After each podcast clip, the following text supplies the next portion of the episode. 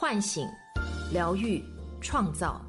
我是张德芬，欢迎来到张德芬空间，在这里，让我们一起遇见未知的自己。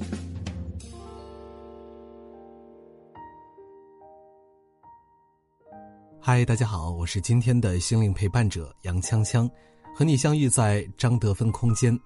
今天要和你分享的话题是：警惕身体正在提示你需要改变了。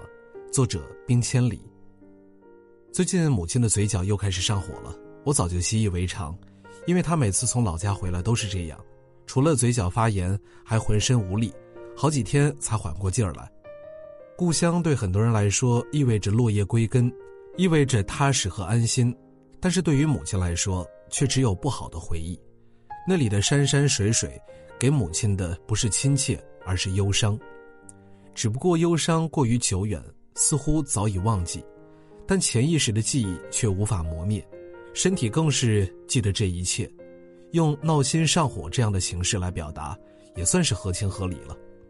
曾经我也是如此，只要压力大，骶髂关节就开始疼，压力太大我就会躺倒，一般四五天就可以恢复，四五天中我只能看着天花板，除了翻身什么都做不了，于是那几天我不得不思考疼痛的意义。如今我几乎不再犯病，是因为我已经不需要关节替我说话了。是这样的，身体的语言正在提示你，是时候需要反思、需要探索、需要改变了。如同当下蔓延全球的新冠肺炎，也在提示着人类是时候自我检讨了。这样的症状几乎每个人都有，只是轻重缓急的不同。也许你并没有在意，仅仅把它当做了生理疾病。关于这个病，心理学取了一个名字，叫做躯体化，意思是心理问题由身体来表达，的确十分的形象。而躯体化的表达，我见过无数。以前来找我的孩子，除了网瘾、叛逆等行为问题，最多的就是腹痛、厌食、呕吐，特别是腹痛比比皆是，去医院什么也查不出来。还有更霸道的，不上学不疼，一到校门口就疼，是疼而不是装的。孩子绝不知道自己这是怎么了，直到休学几天才慢慢复原，就好像孩子一吃饭就吐，直到妈妈不再逼他吃，不再规定他应该吃什么，不应该吃什么。不难看出，呕吐代表着对控制的反抗，腹痛代表的是对压力的厌恶。一些身体语言特别的逼真，用语言描述绝对不这么清晰。有一个男性来访者受不了老婆的唠叨，那种受不了。不是你想的那样，是紧箍咒对孙悟空而言的那样，于是他短暂性的失聪了，以至于我们无法交谈。有个来访口无遮拦，心善嘴狠，每句话都像把刀子刺得家人心疼。他下班回家，老婆孩子躲都躲不及，于是，在某段时间嗓子发炎不能发声，身体提示他是时候收敛一下口无遮拦了，是时候回收一下攻击性和控制欲了。还有一个来访者。早年多次看到父母做爱的场景，让他觉得很恶心，直到现在一谈到性爱，他还会拼命的揉眼。有段日子和老公亲热后都睁不开眼，他说就像一万粒沙子在我的眼里跳舞。眼不见心不烦，或许就是如此吧。只是即便眼不见，心也会烦。隔离是暂时的，因为有太多的羞耻和罪恶感无处释放。我见过这样的例子，简直太多了。有人一年内骨折了三次，你说他难道还停不下追逐的脚步吗？有人逢年过节就卧病在床，那是他回老家的日子。有人母亲去世当天锁骨摔断了，有人一恋爱就浑身起疹子，还有人一考公务员就遭遇剐蹭事故，连续好几年了。以上我都不用过多的解释，你也一定清楚，他们的身体在诉说什么，语言在身体里面很苍白。根据我的经验，胃病几乎与爱的缺失等同，因为它与吃息息相关，而吃是人最初的爱，与母亲乳房深度链接。吃的如何，意味着爱的各个方面，而由此引发的腹胀、腹泻、呕吐、绞痛等症状，都在形象表达压抑、反抗、突破以及孤单、憋屈、愤怒等情绪。而皮肤问题往往意味着关系问题。皮肤是身体与外界所有关系的屏障，浓度过高、距离太近，意味着突破了这道屏障。因此，那个来访朋友用起疹子的方式来拒绝爱恋。关节问题往往意味着个性强硬，太要强，太爱面子，对自己太苛刻，要求太完美。只有骨折与炎症让你停下来。当然，还有些躯体化十分的隐晦，特别是内科病，需要探索很久才能够同潜意识挂上钩。可喜的是，一旦挂上钩，症状就缓解。补充一点，同样的症状对不同的人含义也不同。比如呕吐对一些人意味着压抑。另外一些人则意味着愤怒，还有人意味着羞耻。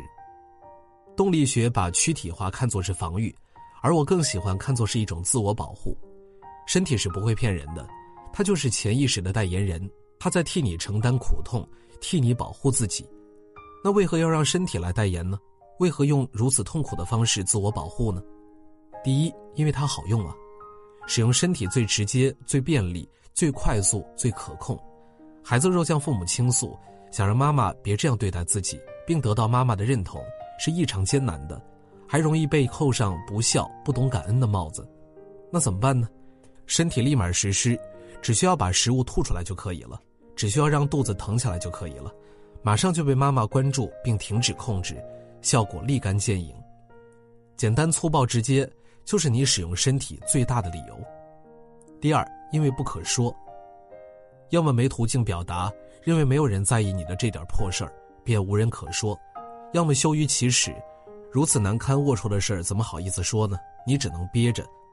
那些在综艺节目上暴露给天下人的，很难有什么躯体化，并不是每个人都愿意做你的树洞，一般人都过不了外部评价这一关，于是身体就充当了你的树洞，你的咨询师，只不过他只是替你表达，并不会给你修复。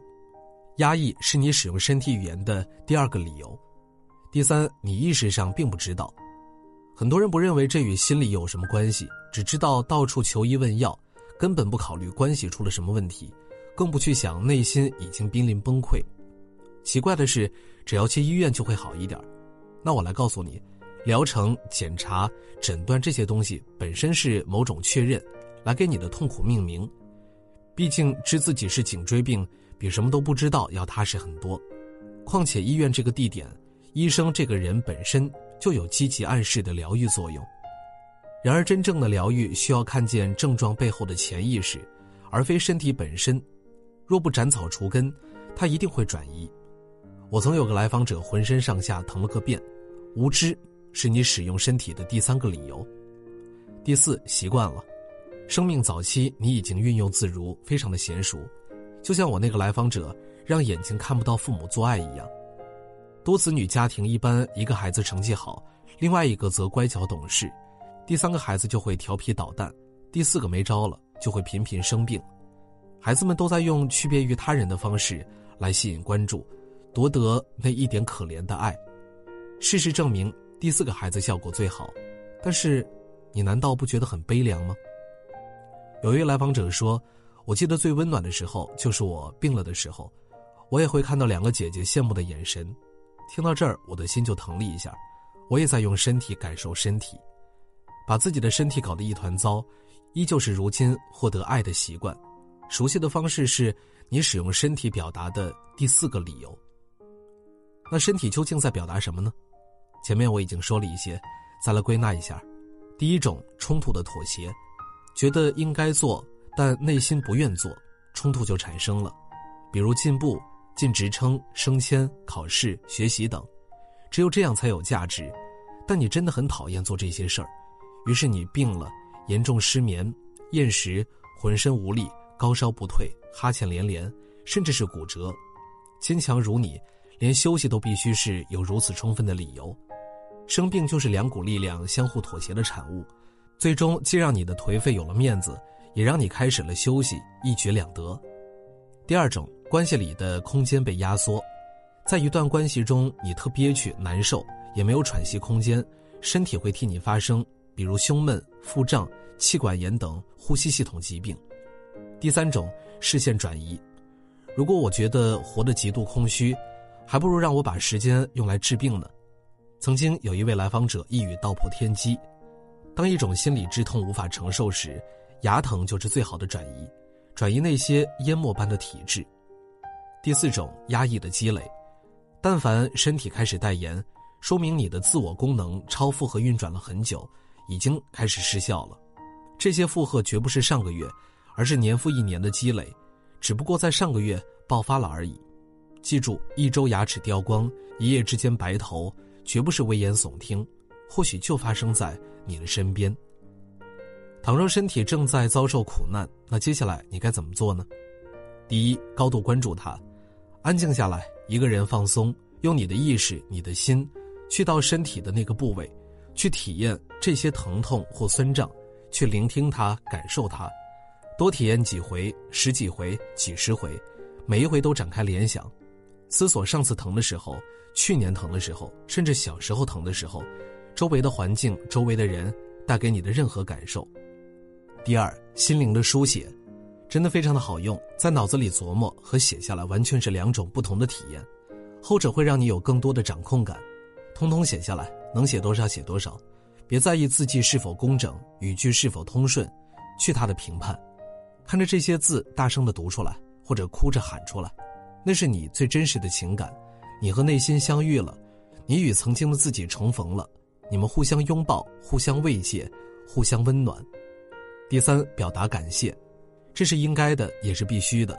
若没有身体替你发声，或许你早已分裂。把手心捂热，放在身体疼痛的部位，发自内心的对他说一声：“感谢有你保护我，感谢你的陪伴，跟着我你受苦了，谢谢。”第四，深度探索，接下来往更深处探索自己怎么了，关系怎么了，模式怎么了，潜意识的冲突究竟是什么？探索当然是漫长的。却相当值得，因为你余生不想活得那么苟且，对吧？也想让你的身体更舒服一些，对吧？所以，你身体的警报该解除了。我是张德芬，如果你想和我有更多的交流和互动，欢迎搜索关注微信公众号“张德芬空间”。心灵之路上，我会和你一起成长。